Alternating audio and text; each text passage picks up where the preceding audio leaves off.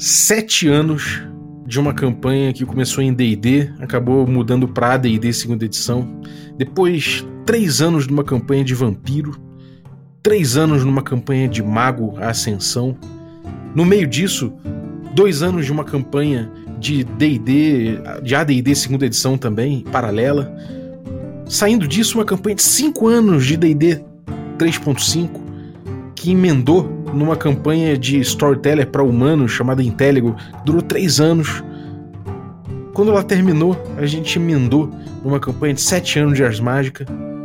Passou aí três anos depois disso aí numa campanha de D&D Rule Cyclopedia. Depois um ano jogando Magic Punk aqui no canal Regra da Casa, em paralelo com uma outra campanha de três anos de Mago Ascensão, agora no Perdidos no Play, ao vivo. Depois, uma campanha de um ano de DCC. E assim vai. Eu joguei muitas campanhas nessa vida. Poucos sistemas, na verdade. Joguei muitas aventuras também. Mas começar uma campanha e levar uma campanha para frente é uma coisa que nem sempre acontece. Então tenho bastante orgulho de ter participado dessas mesas e boas memórias. Eu posso dizer que tem algumas coisas em comum entre todas essas campanhas que eu, que eu participei. E talvez a gente consiga encontrar nesse episódio de hoje alguns dos elementos que podem fazer uma campanha durar bastante tempo, alguns dos elementos que podem fazer uma campanha render, ou que pelo menos podem fazer essa tentativa dessa campanha ser minimamente memorável para você e para os seus amigos.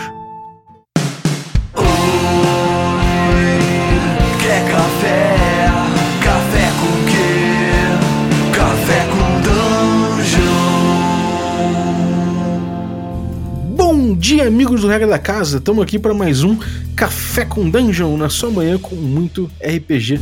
Meu nome é Rafael Balbi e eu tô aqui bebendo meu café ovelha negra, olhando pro teto e lembrando de todas as campanhas que eu participei com muito carinho, com muitas boas memórias aqui. Se você tem campanhas ou aventuras ou alguma experiência de RPG para se lembrar, ou se você está pensando nas, naquelas que você pode ter, quer beber um café gostoso como o meu enquanto você faz isso, um café de pequenos produtores, agricultura familiar, é, sem, sem problemas da indústria aí, né? Inclusive com a pureza que só um café de fora da indústria pode te trazer, pode beber esse café lá da Ovelha Negra, que nem eu. Então, ovelhanegracafés.com.br, você vai lá, utiliza o cupom Regra da Casa e vai ficar ainda mais acessível, porque ao contrário do que muita gente acha, não necessariamente o café artesanal é extremamente caro e esse no caso da Ovelha Negra tem, é, você consegue é, inclusive bem barato, então você consegue com o cupom do Regra da Casa, que é o Dungeon Crawl, tudo maiúsculo. Se você quiser um cupom especial ainda, cara, aí você me consulta no Telegram se você for um assinante porque os assinantes do Café com Dungeon têm acesso ao grupo de Telegram para trocar ideia com muita gente maneira. É, você ainda recebe conteúdo extra e participa de sorteios dos nossos parceiros, além de receber um cupom especial pro Ovelha Negra e outros cupons também. Então, picpay.me barra café com dungeon, a partir de 5 reais você já se torna um membro. Ajuda bastante o podcast, inclusive, a, a crescer né, e bater as próximas metas que vão liberar mais conteúdo. Então, isso aí amanhece comigo bebendo um café ovelha negra. Mas vamos lá. Léo, bem-vindo, Léo Chaba. Bem-vindo, cara. Fala aí, fala aí. É, de volta aí uh, no café. E vai ser um tema legal, né? É, pra gente falar sobre essa um pouco de criação de campanha, né? Como é que fazer uhum. pra, pra dar mais liberdade pros jogadores também, né? Por aí vai. Exatamente. Léo que tá voltando aí, já teve episódios aqui no, no Café com Dungeon, tá sempre na área. E conta aí, cara, teu podcast voltando, né, cara? O, conteúdo, o conteúdo galopante sempre. Conta aí pra galera. Ah, voltando aí com Pensando RPG, agora no Spotify, e no formato podcast mesmo, para o pessoal acompanhar, então trazendo muita coisa legal. E aí, agora também voltando a gravar com os outros podcasts, porque tô com um pouco mais de tempo. Então eu gosto muito de vir aqui. E eu até fui eu que sugeri aí pro Balber, né, Balber? Uhum. O, essa ideia de tema, porque me fizeram uma pergunta que, que me fez pensar, que eu achei bem interessante, que era que quando você cria um mundo cheio de fios de trama para o pessoal poder, é, vamos dizer assim, é, explorar, né, e dar essa liberdade, quase como se fosse um sandbox ali para a pessoa poder explorar. E aí essa pessoa me perguntou, quando você cria esse tipo de, de sistema de mundo em que você tem vários lugares diferentes, vários fios de trama diferentes, se sempre, se basicamente o tempo inteiro você vai estar tá improvisando? Foi a pergunta que fizeram. E uhum. isso me fez pensar bastante sobre criação de campanha, teorizar algumas coisas que eu quis trazer para cá até antes de falar é, no meu podcast, que porque eu achei muito interessante, eu pensei sobre isso, e a realidade é que eu acho que isso talvez indique um pouco que a gente sempre fala muito mal do Railroad, né? Que é uhum. é essa forma de você é, mestrar o RPG, que é meio como se fosse um trilho de trem, que nada do que os jogadores fazem, é, do que os personagens fazem, realmente tem influência no, no jogo. E eu sempre pensei que isso é, é uma coisa que acontece muito com o pessoal que está começando a jogar. É normal. Por quê? Porque eu estava pensando exatamente que acho que com a experiência você vai aprendendo a criar o seu jogo e a sua campanha de uma forma é, diferente. Em vez de você criar uma história e, e, pensar que eles vão seguir essa história, pelo menos é assim que eu faço, uhum. é, para poder ter esse mundo mais aberto, você cria de uma forma diferente. Então a resposta para essa pessoa seria que, sim, de certa forma é um improviso, mas ele é um improviso que ele é extremamente é, planejado, na verdade, né?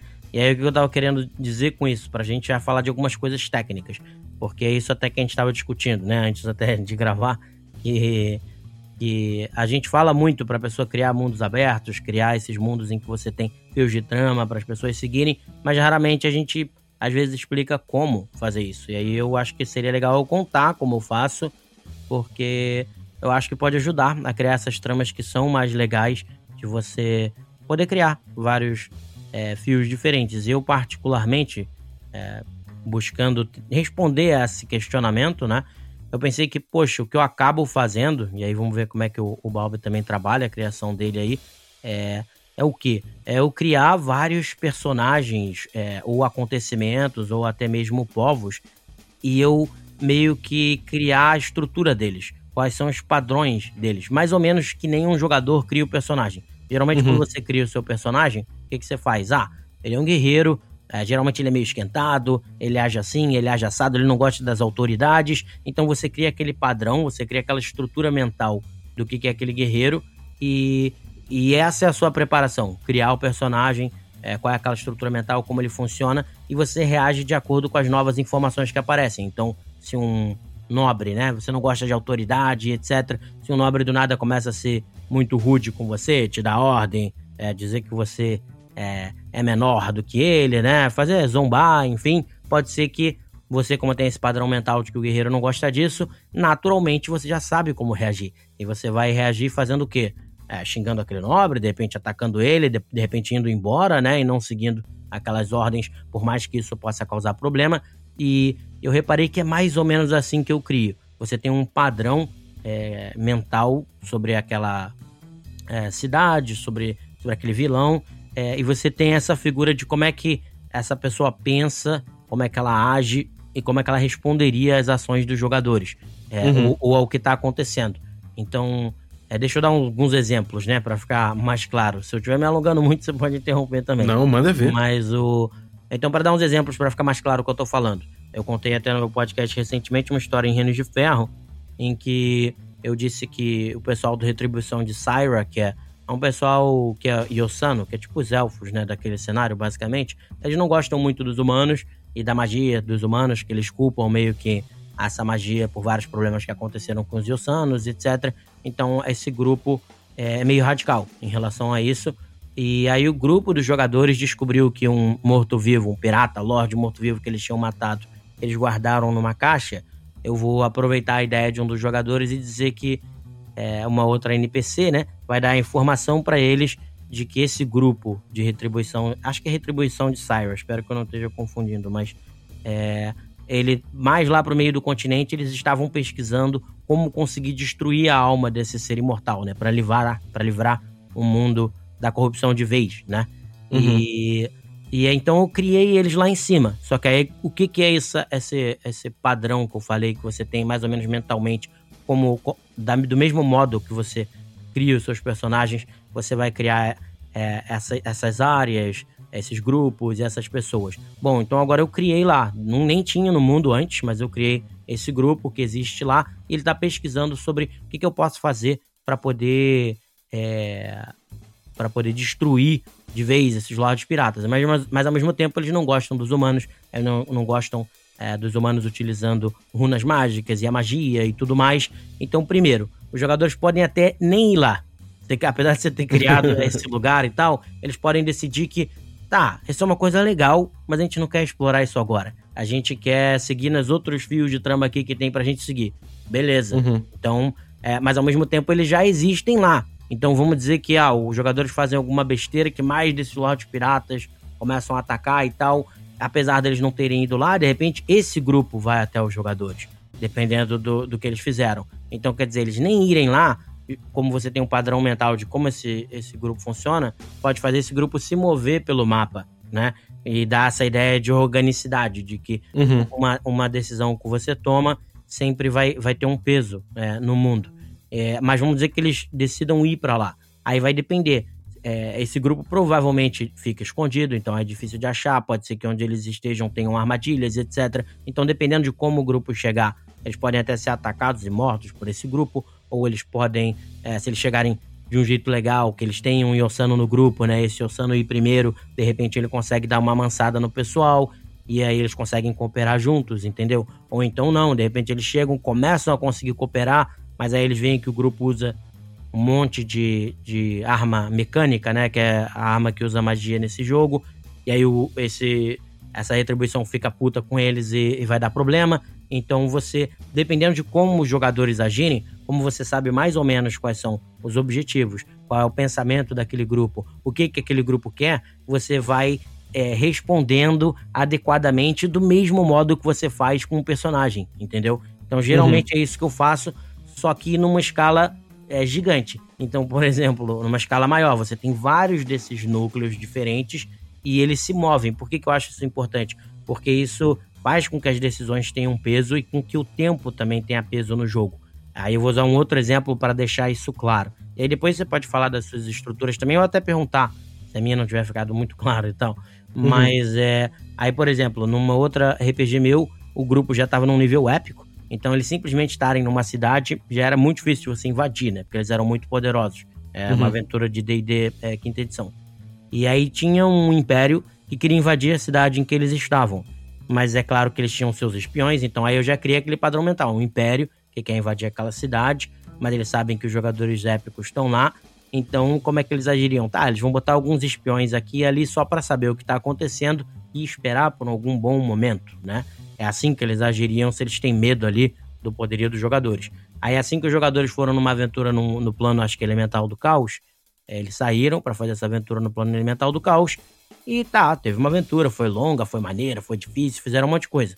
Quando eles voltaram, a cidade deles tinha sido dominada. Por quê? Porque como eles saíram de lá, se eu tenho esse padrão mental, bom, o Império agora ficou sabendo que os super-heróis épicos absurdos é, foram embora. Então é o momento correto de atacar, certo? Se fosse, imagina que se fosse um personagem seu, pô, uhum. essa é a hora que eu tenho de atacar. Então ele atacaria e tomaria aquele lugar. Então é basicamente você tentar criar não necessariamente histórias, mas você cria regiões, sociedades, vilões e heróis que todos eles têm a sua personalidade, ele tem os seus objetivos, é, ele tem as suas próprias tramas particulares, e aí você consegue de uma forma orgânica ver conforme os jogadores vão agindo como é que cada uma dessas coisas, né, ela reagiria. Por isso que às vezes eu tenho muitas ideias entre as sessões, porque às vezes tem umas sessões em que os jogadores fazem muita coisa, acontece muita coisa bizarra, né? Morre um vilão, alguma coisa assim, estilo Game of Thrones, se você pensar. Uhum. Tipo, morreu o Ned Stark, que era um herói. Você, caraca, agora eu preciso reestruturar. Você imagina que fosse um RPG, né? Eu preciso reestruturar tudo agora. O, Robb vai ser o novo rei, vai ter a disputa. Quer dizer, um livro que era para ser de repente sobre o Ned Stark de, descobrindo as coisas e agindo lá, se torna uma batalha pelo trono louca, né? Porque ele morreu e o rei morreu no, no, no mesmo período, né? Então, uhum. é mais ou menos isso, tipo, uma coisa que acontece move todas as outras coisas, mas se você tratar essas regiões do mapa é, com tendo sua própria história, tendo seus próprios personagens, objetivos, você consegue meio que ter um mapa mental do que cada um quer fazer e aí você consegue mais facilmente, quando os jogadores é, executam alguma ação, né? É, uhum. Responder aquilo. É, exatamente como se fosse. No fundo, é como se cada localidade fosse um, entre aspas, personagem. Porque eu acho que assim é uma forma mais fácil. Eu tava querendo pensar, é, não sei se a explicação ficou ruim. Não, tá muito boa. Eu, eu, é... acho, eu acho que faz muito sentido você tratar a, a, as regiões como personagens e porque, porque aí você pensa na personalidade daquilo, você pensa na personalidade, em, em como aquilo, os pressupostos que levariam aquilo a agir de determinada forma, e aí você parte para frente e, e, faz a aventura rodar em cima disso, fica mais, mais fácil improvisar, né? É, exatamente, porque assim, eu tava querendo buscar uma forma de explicar, né? Porque é uma coisa que eu faço, mas não necessariamente eu sabia explicar se alguém me perguntasse, né? E essa é. pergunta me fez pensar nisso e falar que tá, tudo bem, de certa forma no fundo você tá meio que improvisando sempre, mas bem naquele espírito do jazz e do blues em que você tem uma série de estruturas e aí Sim. quando alguma coisa ativa aquela estrutura, é, alguma nova informação aparece, é, você meio que quase que naturalmente consegue reagir e eu acho que é a forma mais fácil de explicar para um jogador de RPG, para mim foi essa noção do, de imaginar cada localidade como um personagem, porque no fundo a gente faz isso o tempo inteiro jogando RPG. Você não, você não criou toda a história do seu personagem e tudo o que ele vai fazer, você já não previu tudo o que ele vai fazer. Não, você cria tipo, ah, quais são os objetivos dele, qual, qual, qual é o passado dele, é, por causa do passado dele, quais são os objetivos que ele tem agora e no futuro, né? Qual é a personalidade dele, e você tem todos esses parâmetros, né? Você tem todos esses padrões que você criou a respeito do seu personagem, e toda hora você, o, o, mestre e os outros jogadores atiram novas informações em você, né? Sim. E você reage. E a gente faz isso o tempo inteiro, reage naturalmente sem problema. No fundo, é... É, vou terminar já, mas no fundo, a minha ideia com essas novas localidades e vilões, etc., é mais ou menos isso. Você cria esses, esses padrões e, e essas estruturas, e você naturalmente vai conseguir reagir é, a, às novas informações, né? É, porque é, é, você já faz isso o tempo inteiro com seus personagens. Então acho que é um jeito interessante das pessoas conseguirem, entre aspas, improvisar melhor, porque já usa uma coisa que a gente faz o tempo inteiro, entendeu? Uhum. É, é curioso, né, a noção de que, que as pessoas têm inicialmente de que os jogadores eles jogam, né, e eles estão o tempo todo como você falou, reagindo improvisando, né? Porque afinal de contas ninguém sabe o que, nem consegue planejar completamente o personagem a cada coisa porque não sabe o que vem pela frente. É, e, e, é engraçado as pessoas terem essa noção ao mesmo tempo que pensam que o mestre ele não faz isso, ele tem que ter tudo na manga pronto e preparado é, já para sabendo o que vai acontecer, quando na verdade o mestre ele tem essa mesma, esse mesmo padrão mental, como você falou, ele tem uhum. o mesmo comportamento, estamos todos num diálogo, né? Então, se a gente tá. Se, se tá todo mundo dialogando, tá todo mundo numa conversa, e o RPG é uma conversa, é, criativa, se está todo mundo nesse é, com essa proposta, é importante que todo mundo dialogue na, da mesma forma. Não adianta você chegar e botar num. Como você, como você deu a analogia do jazz, né? Se você botar o cara para fazer um jam, ia estar tá todo mundo fazendo o jam, mas tem um cara que está seguindo uma partitura complexa e bem e bem estruturada que não tem liberdade, né? Não adianta uhum. muito. Essa pessoa vai, vai ficar dissonante em relação ao resto. Eu não entendo de música, mas me parece que é uma ideia, é uma ideia que não funciona, porque para você ter uma jam, tem que estar tá todo mundo naquela jam se ouvindo, né, conversando, dialogando, os instrumentos dialogando, os ritmos e tudo mais. Agora, eu acho muito curioso, porque no, no Dungeon World, por exemplo, eles, eles colocam que o grupo é, decide é, quais, são, quais são os temas da aventura, o que vai uhum. acontecer na aventura, os, pro, é, os problemas principais ali, né, o, os motivos da aventura, e aí o mestre passa a decidir o que eles chamam de frentes de aventura, né? Que seria um desenho parecido, eu imagino, com o que você propôs. Uhum. Você pensa nessas frentes que são é, elementos importantes e desenvolvimentos que você pode que, que podem ocorrer. Obviamente, de acordo com o que os jogadores fizerem, isso vai alterar, né? Vai ser Sim. alterado. E se eles também não fizerem nada, isso também é considerado uma ação, e aí aquilo segue um curso específico que é o curso que naturalmente segue caso ninguém faça nada para impedir.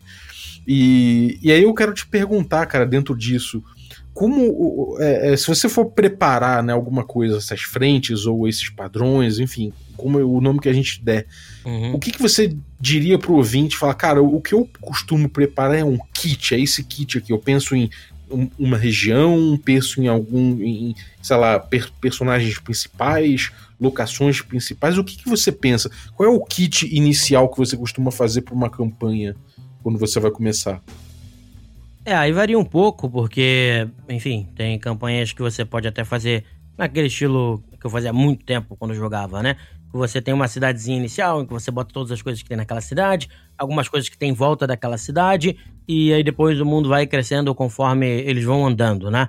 Mas isso exige é, mais improvisação ainda, mas às vezes também acaba te forçando a fazer um certo railroad, porque é, não tem muitos lugares onde eles podem explorar é, à vontade, né? Vamos dizer assim. Então, conforme eu fui melhorando, é, e essa, essa teoria que eu tentei colocar aqui, eu não sei se ficou bem explicada, esse é o problema, mas é eu tentando botar numa forma é, é prática, né? É, numa forma é, que você possa aplicar o que eu faço meio que naturalmente, né? Que eu fui desenvolvendo ao longo do tempo. Porque aí eu comecei a sentir essa necessidade, sabe? De tipo, como é que eu posso fazer os jogadores sentirem exatamente isso? O tempo. Uma das coisas que mais é, me preocupa é isso, do tipo, ah, o tempo significa que exatamente que se você tomar uma decisão, é, ela vai ter é, vai ter consequências, vai ter, vai ter uma reação ao longo do seu mundo inteiro. Mas aí é um problema, se eu não tiver pelo menos um esqueleto do que é esse mundo, como é que eu vou poder calcular, né, essas reações ou imaginar essas reações se o mundo ainda está meio vazio. Então é necessário que existam algumas coisas e aí, e aí varia, cara. Tipo, é, por exemplo, esse caso que eu falei da retribuição. É, já tem, é uma coisa que já está no cenário, né? Então eu já sei algumas coisas em relação a elas, mas como os jogadores ainda nem receberam informação, nem decidiram se vão lá ou não, eu ainda não criei, por exemplo, quem é o líder, né, desse grupo específico que eles estão indo, né? Quem é o líder? Ainda, ainda não sei.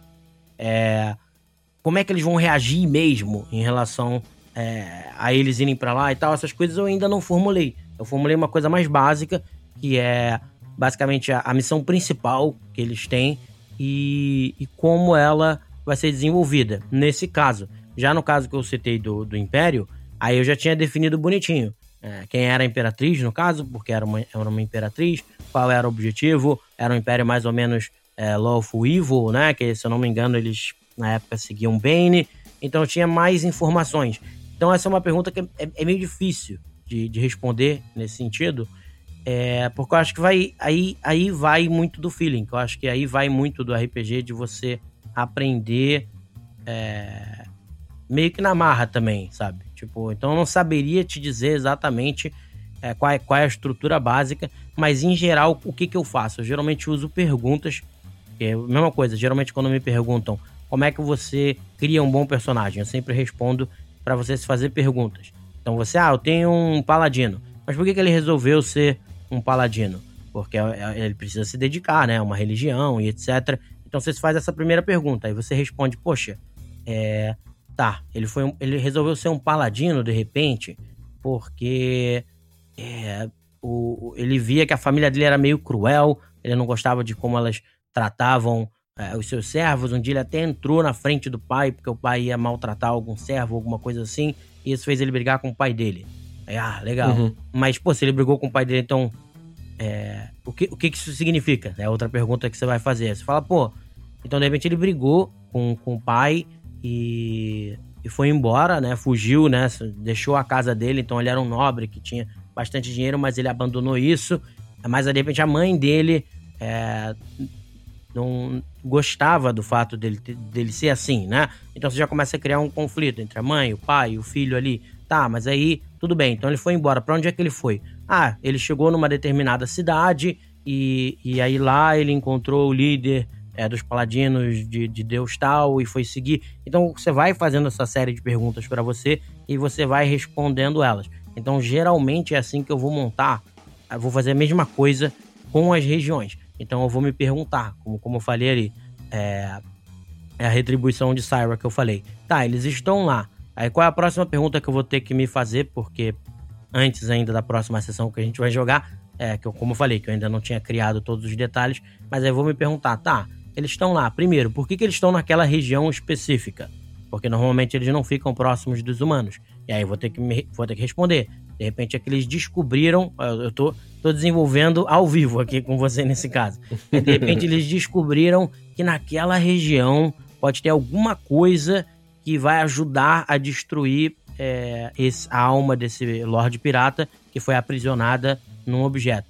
Aí eu, tá, então essa é a primeira coisa que eu falei. Tá, mas então que coisa é essa? Aí eu vou ter que pensar, pô, de repente é algum tipo de é, minério ou metal especial, é uma espada, de repente, divina, porque tem isso dentro do jogo. Eu tô, tô criando isso aqui agora.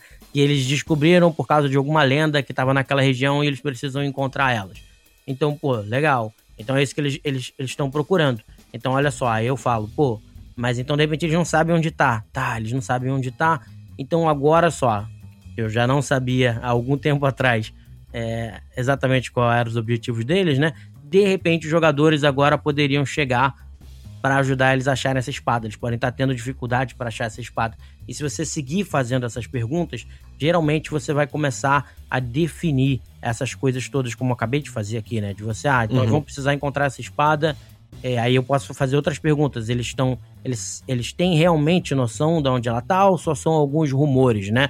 Qual é o grau de precisão que eles têm em relação a onde essa espada estaria? Será que eles de repente estão enganados? Então, dependendo das respostas que eu for dando para essas perguntas, você vai meio que aperfeiçoando aquele lugar, aquela região ou aquele personagem. Cara, uma coisa que eu acho muito interessante disso aí é que você falou das perguntas, né? E eu acho que as perguntas, elas. É, você, o ato de você fazer essas perguntas é muito legal porque permite que você acabe criando uma estrutura a partir de cada, de cada proposta de campanha. Né? Isso uhum. eu acho uhum. uma coisa muito curiosa. Então vamos, vamos dizer que, que eu estou pensando numa campanha e o tema principal dessa campanha, sei lá, o que brotou na minha cabeça quando eu tava lá, tava lá no, no chuveiro pensando e falei, hum, isso aqui dá uma campanha de RPG. Vamos supor que eu pensei num mundo em desgraça. Né? E aí a, a minha ideia é que eu quero um mundo que está em desgraça e você tem grupos de poder ali emergindo daqueles destroços daquele mundo e que eles estão numa luta pelo futuro. Beleza, esse é o tema que eu pensei.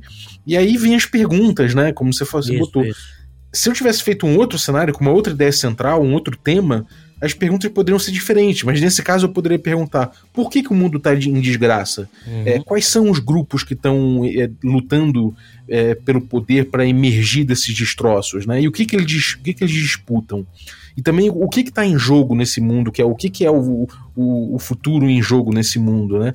Então, essas perguntas elas são modulares, por assim dizer, né? Se eu tivesse um outro tema, se o tema fosse, sei lá, é, Idade Média e unificação dos reinos e tal, a gente poderia ter outras perguntas, e isso me levaria a uma outra estrutura. Mas de toda forma, depois que a gente.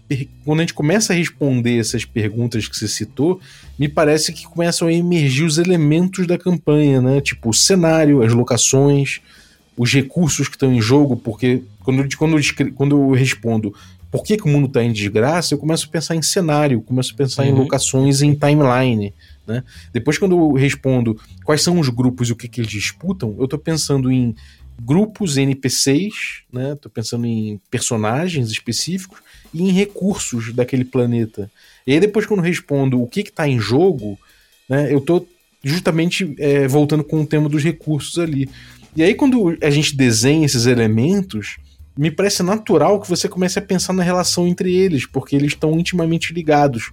E quando você começa a pensar nessas relações, o que, que emerge disso? Emergem as tais, das, as tais das frentes, né? Que é justamente o que me parece que, que você que você é, falou de, de, padrões mentais e que o Dungeon Road coloca como frentes e sei lá, são anotações é porque, assim, que a gente. É, sim, é porque a única diferença em relação à frente, nesse caso, é porque aqui eu tô misturando, no caso, né? O frente dele tá falando realmente desses temas, né? Que você vai poder explorar. Uhum. No meu caso, eu tô falando que às vezes pode ser os temas e às vezes os lugares, mas podem ser até os personagens, os vilões. Então, por exemplo, Sim. ah, é, tinha um vilão que a minha ideia é de que ele era um clérigo, que ele tinha sido bom, depois ele se tornou mal. Aí, de novo, vou, vou começar a fazer aquelas perguntas. Porque aqui, é claro, só para deixar claro, quando tá construindo o mundo, você faria essas perguntas para várias regiões diferentes, vários lugares, vários grupos, né? E vai surgir várias. Essas respostas vão fazer com que você comece a criar é, essa estrutura de que o que, que é aquilo na sua cabeça, mais ou menos como eu sugiro que você faça com personagens, e, e isso vai te permitir reagir naturalmente quando as informações chegarem. Mas é, não necessariamente bom. isso são frentes e, e quests. Elas não precisam ser necessariamente quests. É, você, é. Pode, você pode começar desde o começo, que é que nem você falou, que por exemplo, quando você falou me perguntou sobre como eu fazia para desenhar o mapa, aí eu já comecei a pensar nos lugares do mundo, né? Quais são os lugares diferentes, etc, que você vai preencher mas isso pode ser já desde o começo. O exemplo que você falou é o já desde o começo, que é tipo, ah, no começo do cenário, ah, um cenário apocalíptico, tudo bem. Então, sei lá, o Mad Max seria mais ou menos isso. Ah, o cara pensou, pô, eu quero um cenário apocalíptico. Tá, mas o que que acabou? Eu, eu, eu quero um cenário apocalíptico, eu tô com uma ideia legal de, sei lá, usar carro, perseguição com carro. Então, pô, se essas são as minhas ideias iniciais, então o que que tá faltando? Aí o cara respondeu provavelmente, entendeu? Gasolina. E aí você vai criando uhum. toda a estrutura. Só que aí depois disso, quando você quiser criar é, os lugares, que é isso, tudo bem, é uma estrutura geral. Mas aí você vai ter que ter uma estrutura é, menor, que seria qual é a cidade em que eles começaram, né? Qual é a relação uhum. dessa cidade? Aí, no exemplo que você deu, pode ser isso. Ah, é um, é um mundo apocalíptico. Então, de repente, essa cidade é uma cidade que minera o. Aí você pode, vai bater um pouco até às vezes com Duna. É onde, de onde os caras tiram a especiaria. Né? Vai dizer, esse lugar uhum. onde estão começando é onde tem. É o planeta em que vai ter a especiaria. E, e aí tá. Então, se é o planeta que tem a especiaria, eles são os dominantes super ricos ou eles estão sendo dominados por alguém? Não, eles estão sendo dominados por alguém. Mas quem são essas pessoas que eles estão sendo dominados? Hum, de repente é uma raça que tem uma religião tal, tal, tal. Aí tá, mas e, e quem, quem são os líderes dessa religião? Em que planeta eles estão? Aí você já tá respondendo, você tá respondendo do outro planeta. Então quando você começa a ver, você vai começando a criar não só o planeta em que eles começaram, mas os outros planetas também, entendeu? Aí o exemplo que eu falei do, do, do clérigo lá, que era para ser um vilão. É, ele era para ser um ele era pra ter sido bom antes e ele virou um vilão. Aí eu pensei, tá, mas então por que, que ele virou um vilão se ele era muito bom antes? Aí eu vou dizer, poxa, é, vou dizer então que na realidade o deus dele meio que abandonou ele. Ele perdeu os poderes dele e essa perda dos poderes fez com que ele ficasse chocado e, e, e isso quebrou ele mentalmente, né? Até o ponto dele começar a se transformar nesse vilão. Mas aí eu vou falar, poxa, mas normalmente, para ele perder os poderes dele, ele tem que ter feito besteira, correto? Ele tem que ter feito uhum. algum, alguma, algum, algum problema, alguma coisa. Algo seu errado, né? É, é, ou como aconteceu no RPG que a gente jogou com o Cello lá, ele perdeu a sabedoria, a sabedoria caiu e ele perdeu os poderes mágicos dele, que aconteceu com o personagem lá do, do Sherlock.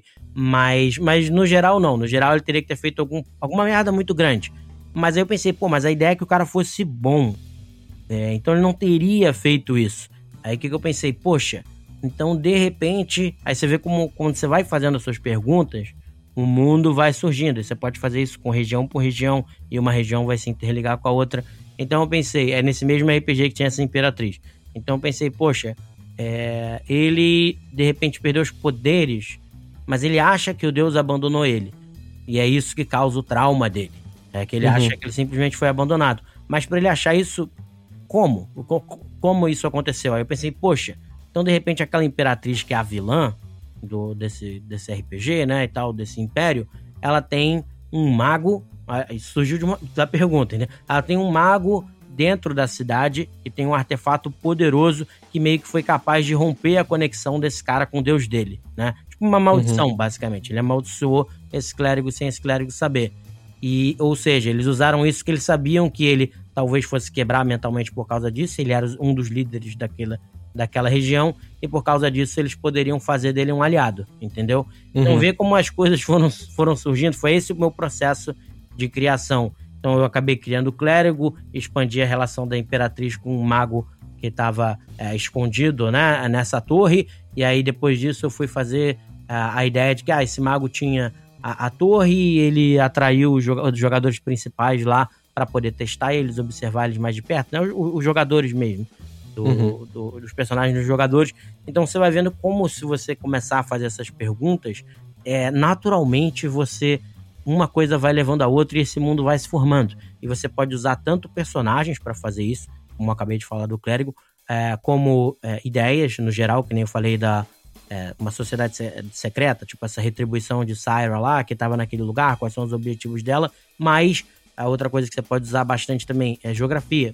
Você pode falar, ah, é, esse povo, de repente, vive, que, é, que, era até o caso do que eu dei o exemplo de Duna, mas esse povo vive é, numa ilha. Que aí, ele vive numa ilha pequena que não tem muitos recursos. É onde esse povo vive. Aí você vai pensar, poxa, eles vivem numa ilha pequena que não tem muitos recursos.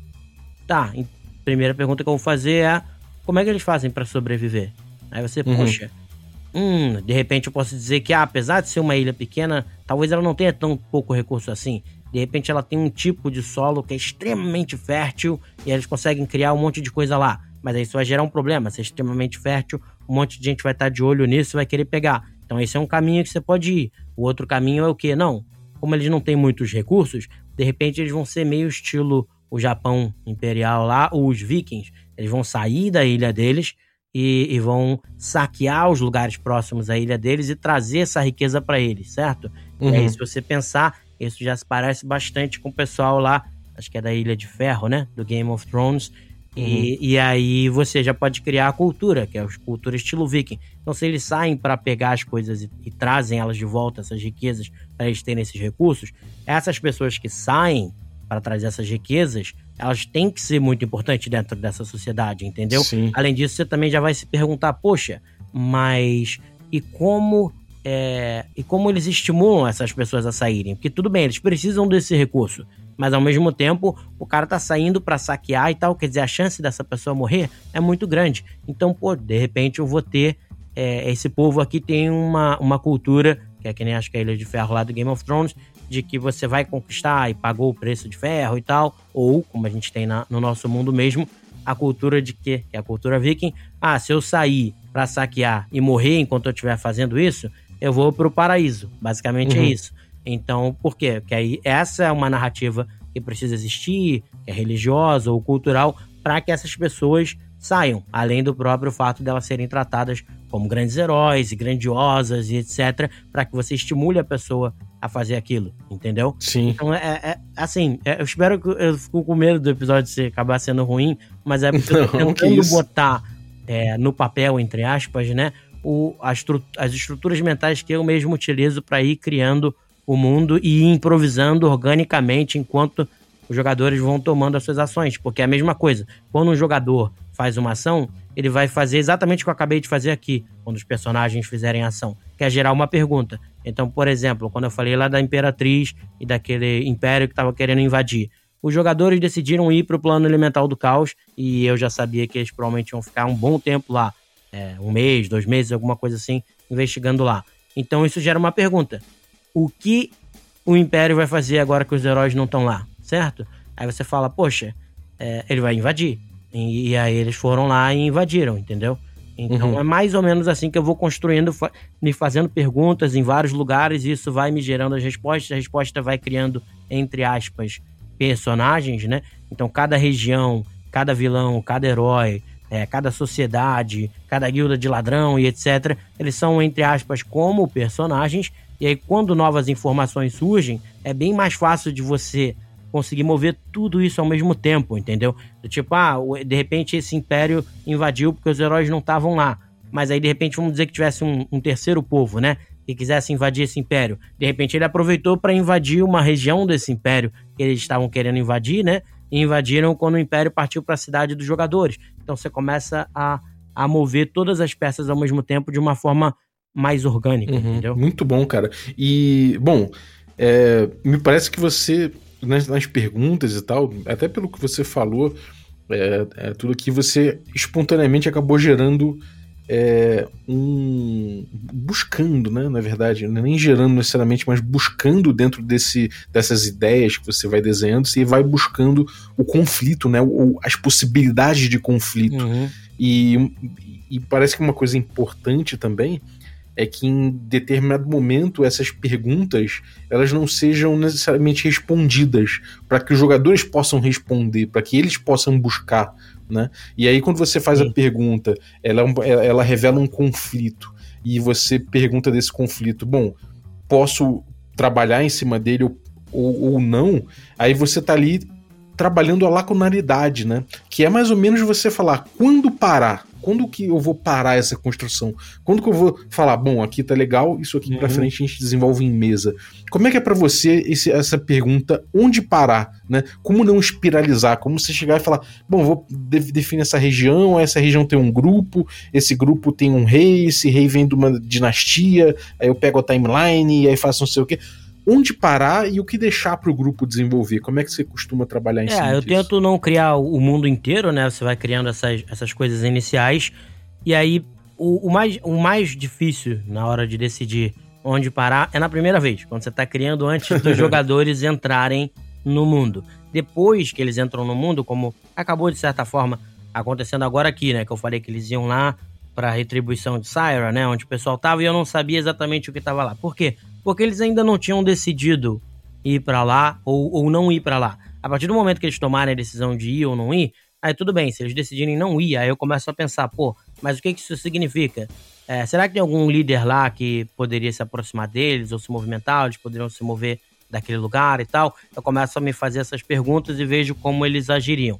É, se eles decidirem ir, como eu acho que eles vão decidir ir, é, pelo menos se não agora imediatamente, em algum momento, aí eu uhum. teria que me fazer as perguntas. Será que eles têm um líder? Por que, que eles estão querendo? Será que eles já descobriram como destruir lá, né, o tal do, do Lorde Pirata? Então, quer dizer, é o movimento dos jogadores que força você a se fazer né, mais perguntas e, e aí começa organicamente tudo a, a, se mexer, vamos dizer assim. Então, a partir do momento que os jogadores entram no, no mundo, vamos dizer assim, é, é a própria, são as próprias ações deles, o próprio agenciamento deles que vai mover o mundo. Eu acho isso muito importante porque eu gosto muito da questão de imersão, então eu gosto que eles sintam que é orgânico. Então, quer dizer, eles moveram o mundo, eles fizeram alguma coisa, isso de repente faz um vilão agir de um determinado jeito, é, ou eles não fizeram, como você bem disse, né? A não uhum. ação pode ser importante, porque exatamente como eles não estavam lá, os outros personagens, a ausência deles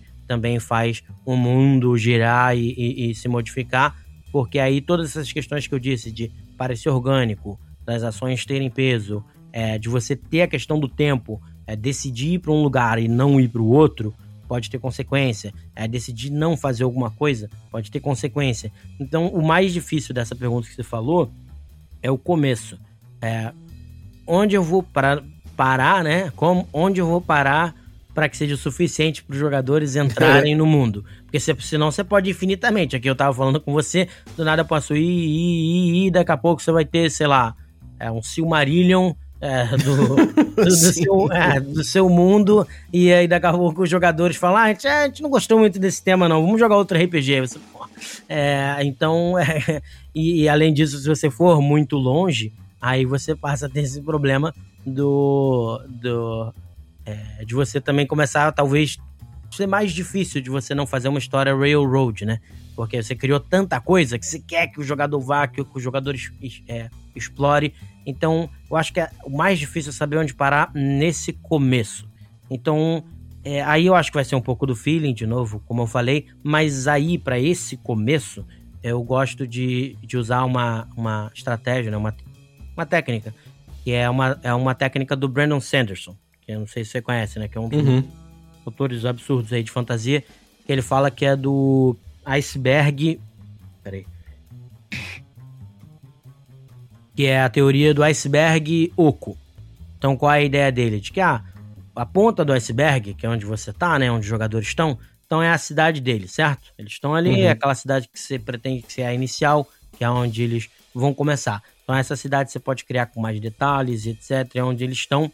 Mas aí você vai como eu falei, desenhar um mapa e nesse mapa você vai começar a pensar, poxa, esse povo vive numa ilha separada aqui sozinha, de repente ele vai ser meio estilo Reinos, é, Reinos Ferro, a Ilha de Ferro lá, ou, é, ou os Vikings, em que eles saem para saquear, vão saquear a galera, tá? Esse pessoal aqui que tá morando numa baía e parece ser um lugar mais quente, então, pô, é um lugar quente, uma baía, como é que eles viveriam? Hum, então provavelmente é um povo é, menos é, mais, não tão é, severo quanto o que vai uma vida, né, tão, tão exigente quanto o que mora no frio. Então, um lugar uhum. mais quente, então provavelmente eles pescam, eles devem ter um, são uma, umas cidades que são mais musicais, de repente vai ter mais moda também, porque você pode usar panos mais leves, né? Você não precisa usar aqueles casacos pesados. Aí você, tá, esse aqui é o lugar que tá, tá. Então esse lugar tem mais ou menos isso. Então eles têm um rei. Eu posso pensar no nome do rei agora, mas eu posso pensar depois também se os jogadores vierem aqui. Tem aquela ilha lá, aí lá no norte é o lugar mais frio, então o pessoal é, vai ser mais parecido com, com, os nórdicos, que é mais ou menos o que aconteceu ali, né? Com, com Guerra dos Tronos. Então o uhum. pessoal que está acostumado a uma vida mais dura. É, de repente eles têm uns, um, alguns líderes também, mas eu não preciso botar os nomes dele. Você vai criando assim bem de leve. E o que, que é essa teoria, como eu falei, do Brandon Sanderson, que é a do iceberg Yoko nesse sentido. Aí quando você vai contar a história, então tem ali a cidade inicial, que é bem mais detalhada, mas você dá algumas é, pistas para os jogadores, ou no caso os leitores, de que o mundo é bem maior. Né? Que aí quando você olha, que, por isso que é a ideia do iceberg, quando você olha né, para baixo d'água, você vê aquele iceberg grandão, né? Para baixo lá. Sim. 90% tá debaixo d'água. Só que ele é oco. É, só tem a superfície para parecer que 90%, né? Tá debaixo d'água, mas ele, não, ele é oco, ele não tem nada dentro ainda. Você vai preencher depois, conforme os jogadores vão se movendo, entendeu? Uhum. Então, uhum. por exemplo, é que nem você dizer que, ah, é, você tem lá no, no mapa, né? E você fala, pô, aqui tá as ruínas de é, Beregol, sei lá. E aí o cara, ah, ruínas. É, foi aqui que teve a batalha épica é, dos 100 anos. E o cara, pô, batalha épica. Parece que, pô, teu mundo tem, então teve uma batalha épica do, dos 100 anos e tal, pô, que legal e tudo mais. Aí você fala, pô, é, e essas peles aqui vêm do, do extremo norte, depois da, da parede de sombras.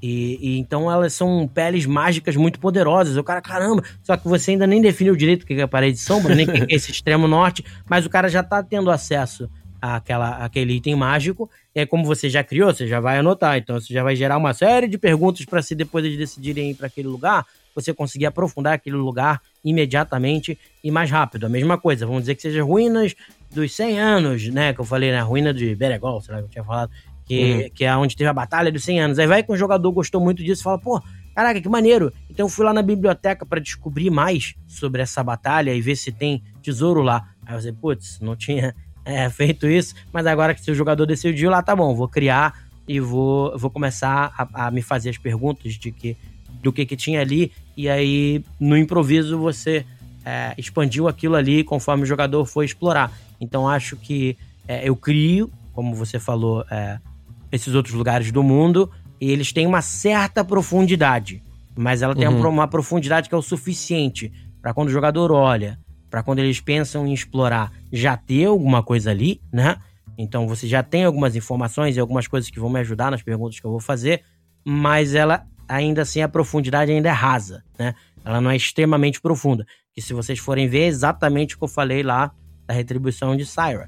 É, eles sabem que tá lá, eles sabem que elas estão explorando, é, que eles querem explorar uma forma de matar esses piratas imortais e tudo mais, mas é só isso que eles sabem.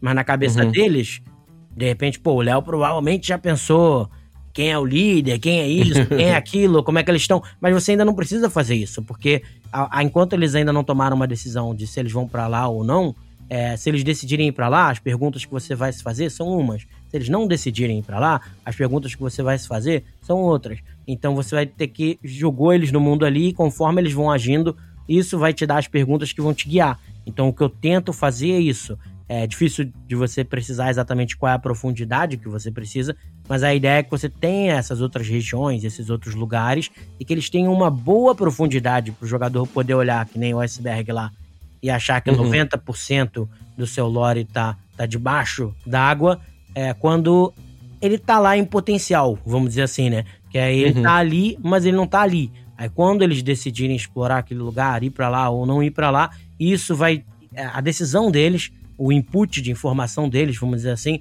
vai gerar uma série de perguntas para você que vão fazer com que você consiga aprofundar aquele, aquela coisa que ainda era mais rasa é, mas responder quase que imediatamente, porque você já tem alguns padrões e aí o input de informação é, é, é, vamos dizer, interagindo com esses padrões que você tem daquele lugar, vão fazer com que aquele lugar se aprofunde. E aí, por exemplo, as ruínas lá, você vai começar a dizer, ah, é porque teve uma batalha aqui é, entre os humanos e um povo que foi extinguido pelos humanos. É, essas ruínas são, foi o último ponto onde existiu esse povo e os humanos mataram ele. Aí você já pode se perguntar, pô, mas será que morreram todos mesmo? De repente pode ter uma aventura aqui que eles estão escondidos no subterrâneo dessas ruínas, tramando a volta deles. Então, tá vendo? Eu não tinha pensado em nada e aqui só da gente estar tá falando e eu estar tá, tá fazendo as perguntas, já criei, é, de repente, um, alguns sobreviventes dessa raça antiga que estão vivendo no subterrâneo e procurando se vingar. E olha aí a cacetada de trama que você já pode explorar é, e cacetada de perguntas que você pode fazer também é, em cima disso, mas porque os jogadores decidiram que eles iam explorar essa ruína, entendeu? Uhum. Pô, é, mandou muito bem, cara. É, essa coisa do de deixar o jogador explorando, né? E, e você ir construindo o cenário on demand, né? Uhum. De acordo com o que os jogadores estão buscando. E também provocar, eventualmente. Então, Sim, aquela coisa, claro. o jogador decidiu que vai jogar de clérigo num ambiente medieval. E de fantasia medieval. E eventualmente você pode ter dado um nome pro deus, ele pode ter pensado que é o deus da morte, sei lá mas em determinado ponto da campanha é, pode ser que o jogador resolva explorar uma questão religiosa e aí você guarde para a próxima sessão, você pode dar aquele chute na bola lá para frente e correr atrás depois, ou seja, você introduz ali o tema e corre atrás, como você falou, a ponta da iceberg, né? Uhum. E, e você também pode provocar isso, né? Você pode, determinado, em determinado ponto da campanha, falar, bom, o jogador ainda não desenvolveu aqui a, a, religião do personagem dele. Então, de repente, aqui é um momento da gente explorar isso. Então, você pode botar um dilema moral, você pode perguntar para ele, então, como, como a sua religião lida com tal coisa? Né? Você volta, pergunta pro jogador, e eu acho que uma coisa importante é que conforme você vai ganhando segurança com o seu grupo, como mestre e tudo mais, você vai abrindo mão cada vez mais de certos elementos né, de desenvolver previamente certos elementos, e aí essa tua preparação que a gente vem falando aqui Isso. da sua campanha vai ficando cada vez mais enxuta, né? Sim, porque é, apesar de eu estar falando de você fazer essas perguntas, você vê que não é um processo muito longo. Que aí você vai fazendo essas perguntas vai anotando, tá bom, essa região tem mais ou menos isso, isso, isso, isso, isso, essa tem mais ou menos isso, isso, isso, isso, essa tem mais ou menos isso, isso, isso, e eu vou criar uma coisa já um pouco mais densa para esse começo, né? De repente a, a primeira aventura que eles vão fazer, ou alguma coisa assim, já pode ser um pouco mais densa, mas aí a partir daí é a própria ação deles que vai revelando o mundo, que eu gosto muito dessa questão de imersão, então para onde eles olharem, você vai conseguindo é, né, responder, sabe? É, a esses anseios dele. Não, pô, maravilha, cara. Eu acho que a gente abordou bastante, é, quer dizer, cons conseguiu cobrir bastante essa, essas ideias, né? Eu acho que, assim, isso é uma possibilidade, existem milhões de outras possibilidades de você é, estruturar, de você pensar, né, num, num início de campanha. É, tem outras possibilidades, eu, eu fiz um episódio recente sobre tavernas, né, de dizer como, às vezes, você pensar numa taverna pode levar você a desenvolver a partir dela toda uma campanha. Existem outras formas de você trabalhar, mas no fundo, no fundo, a gente é, acabou trabalhando uma coisa que eu acho que é bem arquetípica, por assim dizer, que são essas perguntas, que são essas coisas que o Léo trouxe aqui, que eu acho muito interessante e que vão ajudar, provavelmente vai ajudar muita gente que, que tem segurança de começar a trabalhar, ou mesmo ajudar quem, quem já é macaco velho mas que às vezes não parou para pensar no jeito que se trabalha. Eu acho que isso aqui, pelo menos, vai permitir que você faça uma campanha, é, pense numa campanha e, e coloque para os jogadores isso, essa campanha que, no mínimo, vai ser interessante enquanto vocês estiverem trabalhando ela, pensando ela e jogando ela, mesmo que não dure 15 anos de campanha, é, vai ser interessante, é, é, ela vai se sustentar no tempo que ela tiver que durar. Sim, isso que você falou, é, que, que eu pensei quando você estava falando, é que dá um peso mais legal até isso, que aqui eu expliquei mais ou menos qual é o meu processo de misturar um iceberg aí que eu falei, o iceberg vazio, o iceberg oco, enfim, uh, com essa questão de você fazer as perguntas para poder montar de forma mais superficial, conforme vier novos inputs de informação, como você faz com o seu personagem, você responde essas perguntas e vai aprofundando. Mas isso que você falou também é importante, eu não falei porque é mais uma questão já, não necessariamente da criação da campanha, né, mas do, de como você vai prosseguir, que é isso aí, de você usar é, também alguns fios emocionais, né? É, por que, eu acho que os meus personagens, que os meus jogadores vão é, lá atrás de onde está a retribuição de Syra, né? Que eu falei. Uhum. Porque na realidade um jogador já estava ultra encucado em como destruir esses lords piratas e ele odeia essa questão de corrupção no mundo, né? Dos mortos-vivos, não sei o quê. Então ele quer destruir isso. Então quer dizer, é uma questão emocional para aquele personagem. Então é bem Sim. mais provável que eles vão para lá do que ir para outro lugar. E aí, às vezes, até isso. Se eles vão para lá porque é uma questão emocional, é uma viagem longa. Quando eles voltarem, de repente, outros objetivos que eles tinham e etc., continuaram andando, entendeu? Eles queriam se tornar super piratas ali naquela região, de repente já não vai, não vai ser mais assim. Que é o exemplo que você falou aí é, do clérigo, né? Dessa religião que você falou. Você pode puxar algumas coisas emocionais que empurram mais o jogador, às vezes, né, por um, por um caminho do que para outro. Mas aí o legal é você ter diferentes fios. Então, nessa minha campanha mesmo é isso. Um personagem, ele quer destruir a corrupção e tal, como eu te falei, né?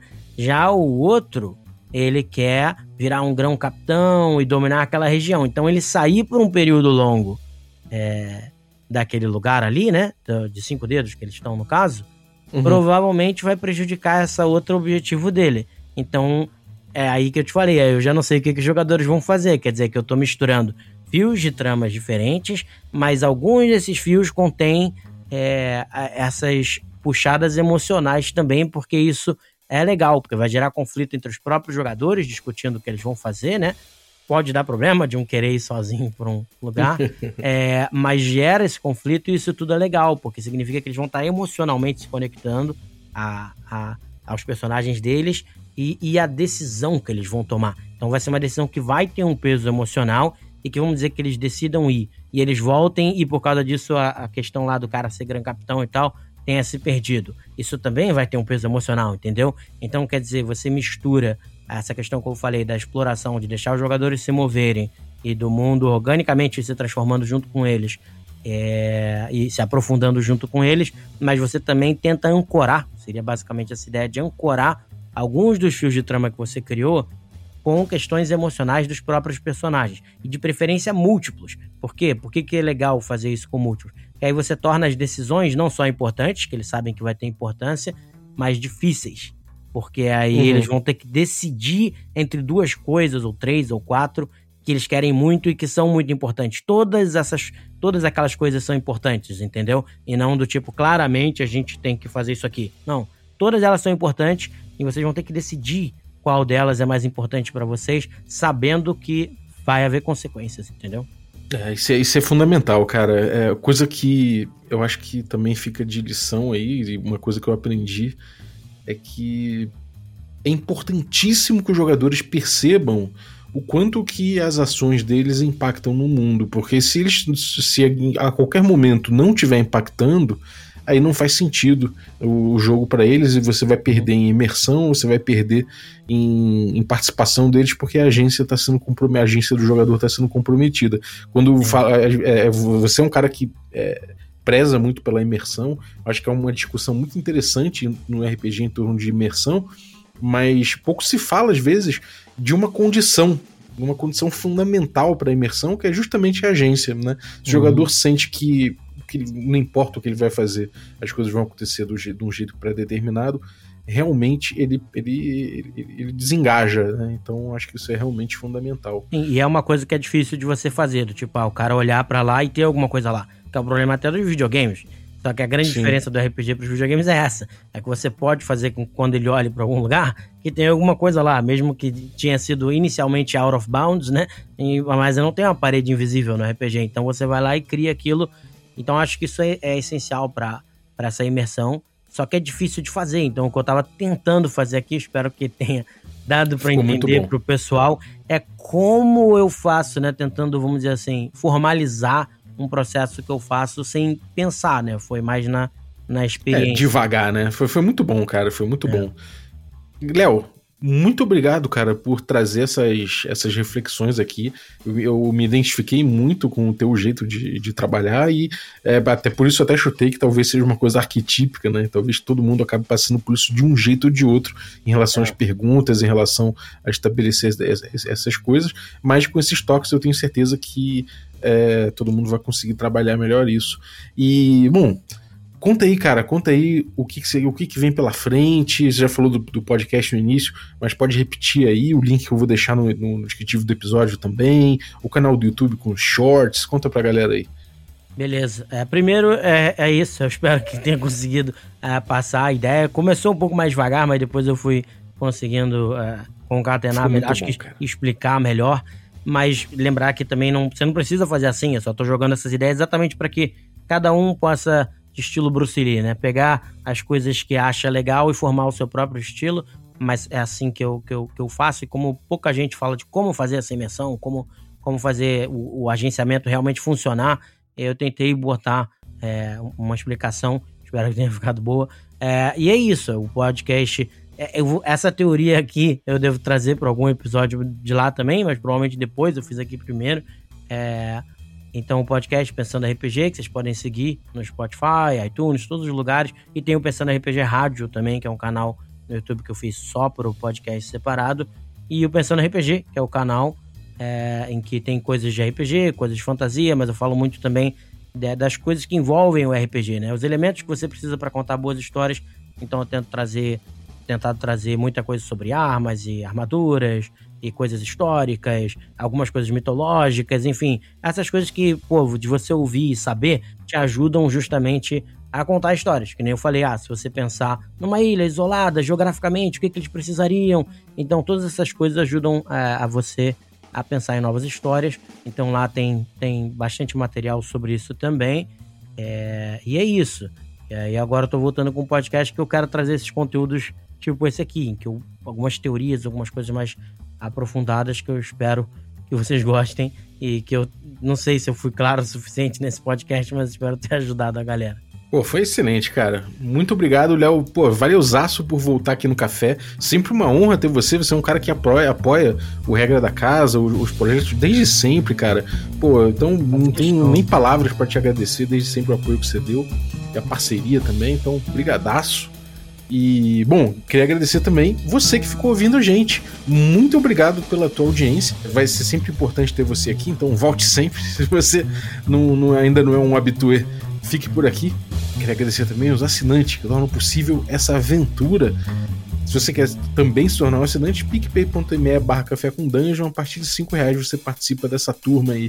E quero agradecer então aí os, os, os assinantes Café Expresso, Dentre eles, eu vou agradecer o Daniel Tidel. Muito obrigado, Daniel. Acho que é assim que fala o seu nome. Se não fosse, me corrija. Agradecer também os assinantes de Café com Creme. Dentre eles, eu vou agradecer o Vasco José Santos Lima. Muito obrigado, Vasco, pelo teu apoio. E agradecer também os nossos assinantes de Café Gourmet: o Erasmo Barros, o Gilvan Gouveia, o Bruno Cobb, a Pati Brito, o Adriel Lucas, o Diego Sextito, o Rafa Cruz o Abílio Júnior, o Denis Lima, o Marcelo Craven, o Jean Paz, o Franciola Araújo, o Rafa Mingo, o Rafa Garotti, o Caio Messias, o Pedro Cocola, o Erasmo Barros, o Tito Lima, o Jarbas Trindade, o Marcos Paulo Ribeiro, o Germano Assis, o, o Playmo Lens e o Rodrigo de Lima Gonzalez, o Ney da Guilda do Ney. Galera, muitíssimo obrigado pelo apoio de vocês. Um abraço e até a próxima.